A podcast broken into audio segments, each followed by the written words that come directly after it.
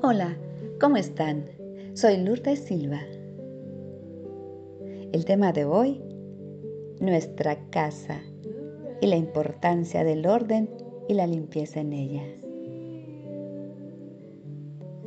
La limpieza, como es adentro de nosotros, es afuera de nuestro entorno. Una de las razones por las cuales debemos mantener siempre limpio nuestro espacio es por una simple y sencilla razón en Turquía, las personas tienen el hábito de quitarse los zapatos antes de entrar a su casa. Ellos creen que de esta forma no están llevando las impurezas y suciedades a su casa. Pisar la suciedad de la calle, donde han muerto animales, donde se encuentran todo tipo de energías buenas y malas. Y no queremos llevarlo a donde vivimos.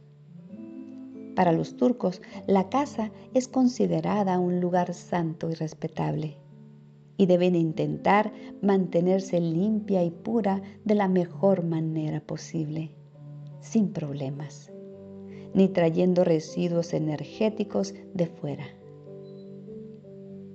Otro hábito que ellos manejan es tomar las decisiones en un lugar abierto donde la energía pueda fluir. Además, hablan en tono sonoro y delicado.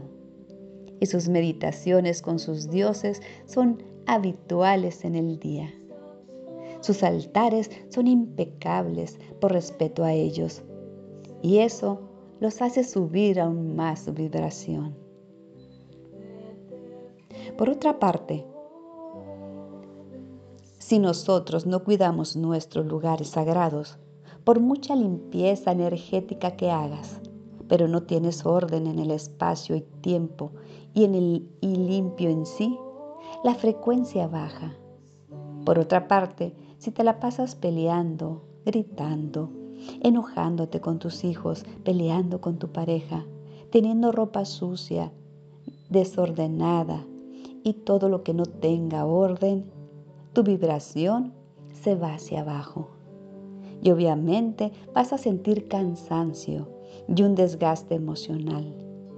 Tu subconsciente siente lo que está afuera. Todo está en relación a lo que está fuera de ti y te afecta adentro. Vibren alto. Sigan los consejos de los turcos que a ellos les va muy bien.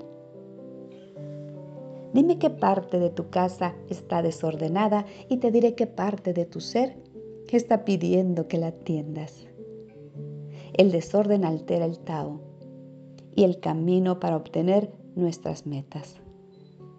Bloquea las vías de acceso de oportunidades y nos hace perder tiempo, que puede ser valiosísimo para estructurar de manera ordenada y disciplinada nuestro plan de vida. Dependiendo el lugar donde se acumule el desorden, el mensaje o señal que se está emitiendo es el siguiente. Si hay un desorden o objetos amontonados en la entrada de tu casa, se interpreta como miedo a relacionarse con otras personas. Si hay desorden o objetos amontonados en el armario, el mensaje es que no se tiene control sobre el análisis y el manejo de las emociones. Si hay un desorden o objetos amontonados en la cocina, el mensaje o señal es de resentimiento o fragilidad sentimental. Si hay un desorden en el escritorio o en el área de trabajo, es de frustración y necesidad de controlar las situaciones si hay un desorden detrás de las puertas. El mensaje es de temor a no ser aceptado por los demás, sensación de sentirse vigilado constantemente. Si hay un desorden debajo de los muebles, es que se le da demasiada importancia a las apariencias. Si hay un desorden y objetos acumulados en las bodegas, el mensaje es que se vive del pasado si hay desorden u objetos acumulados en el garage, es de temor o falta de habilidad para actualizarse. Si hay desorden y objetos acumulados por toda la casa, el mensaje es de coraje, enojo, desidia y apatía hacia todos los aspectos de la vida. Si hay un desorden o objetos acumulados en los pasillos, es de conflicto para comunicarse, miedo a decir y manifestar lo que se desea en la vida. Y si hay un desorden o objetos acumulados en la sala, el mensaje es de temor al rechazo social. Y por último, si hay desorden en el comedor, el mensaje es de miedo a no dar pasos firmes y sólidos, sensación de dominio por parte de la familia.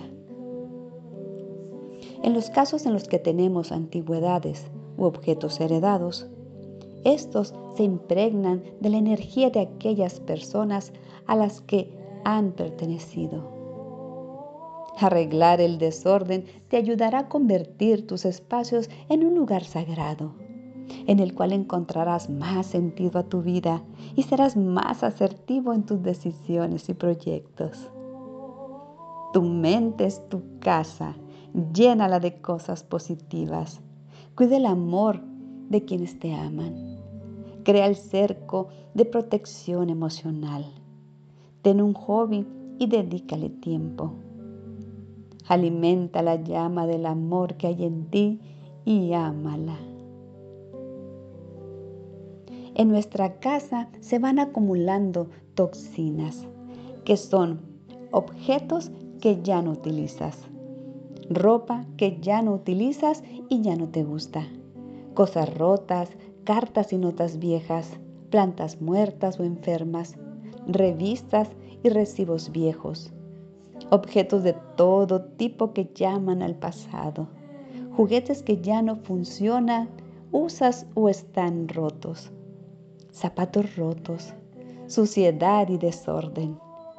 Cuando trabajamos el desapego y logramos deshacernos de todas estas cosas que no necesitamos y que son tóxicas en nuestro ambiente, la salud mejora, la creatividad crece, las relaciones mejoran y hay mayor capacidad de raciocinio, mejora el humor y la claridad se hace presente. Estas son unas pequeñas preguntas que debemos hacernos y que nos ayudan con el desapego. Primero, ¿por qué estoy guardando todo esto? ¿Qué tiene que ver conmigo hoy? ¿Y qué sentiré al liberar todo esto? repara y clasifica, ya sea para donar, tirar o vender. La limpieza de adentro se refleja afuera. En tu casa, evita ruidos extremos, menos luces fuertes, menos colores saturados, menos olores químicos, menos recuerdos tristes. Termina proyectos inconclusos.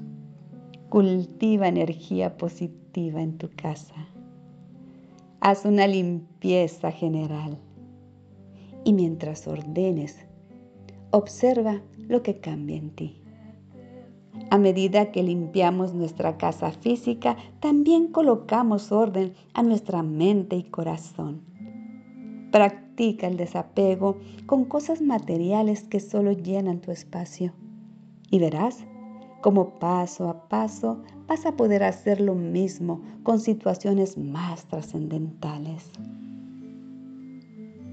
Limpia tu casa y armonízala. Haz tu propio sahumero o incienso. Yo te diré cómo. Pon un poco de canela, clavo, anís y romero. Muélelo muy bien y ponlo sobre un carbón. Préndelo y empiezas a humear toda tu casa. Te dará un olor exquisito y crecerá una energía amorosa en todo tu hogar. Aprovechando estos días de reunión familiar, ponle atención al lugar más importante de tu casa, la cocina, el lugar de encuentro y generadora de recuerdos de convivencia, a sabor a casa, a familia. Actívala con tu energía positiva. Pon un florero con tus flores favoritas y cocina siempre con amor. Porque la cocina tiene su razón de ser. Es el lugar donde preparamos nuestros alimentos, pero también es el lugar de convivencia y encuentro de la familia. A mi hija le encanta hacer postres y tiene un sazón para la comida. A mi hijo mayor ya le sale mejor el puré de papas. Mi esposo prepara la carne y la llena de especias mientras el horno se calienta. La cocina se llena de trastes sucios y de manchas por todos lados. El orden y la limpieza regresan con un poco de paciencia y agua con jabón. Pero los momentos que en ella vivimos en familia no regresan. Valoremos estos momentos.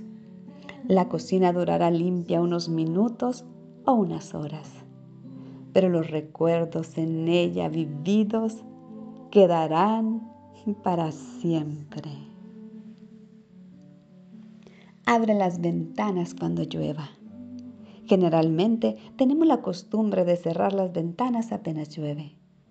Es un error que muchos cometemos. Si llueve en una época en la que no hace mucho frío, podemos abrir por lo menos unos minutos las ventanas. La lluvia trae un efecto de oxigenar y por lo tanto purificar el aire de nuestro hogar. Ese olor a lluvia. Debemos dejarlo entrar a nuestro hogar. Cuando llueve, huele a ozono y estas partículas limpian el aire de nuestra casa. Todos lo hemos olido. Poco tiempo antes de que se desate una tormenta, lo sentimos. Es un olor metálico muy característico. Y entonces lo decimos sin ninguna duda. Va a llover. La lluvia, el agua elemento purificador que limpia y arrastra todo lo malo. Ahora ya sabes, cuando llueva, Abre las ventanas. Deja que fluya el oxígeno, que salgan las viejas energías y entren las nuevas con la lluvia. Después las podemos cerrar y ver llover desde adentro. Vivo en un universo lleno de afecto, abundancia y armonía. Limpio y ordeno mi entorno para que la energía sea positiva y amorosa. Gracias, gracias, gracias. Abrazos de luz para todos ustedes. Bendecido día.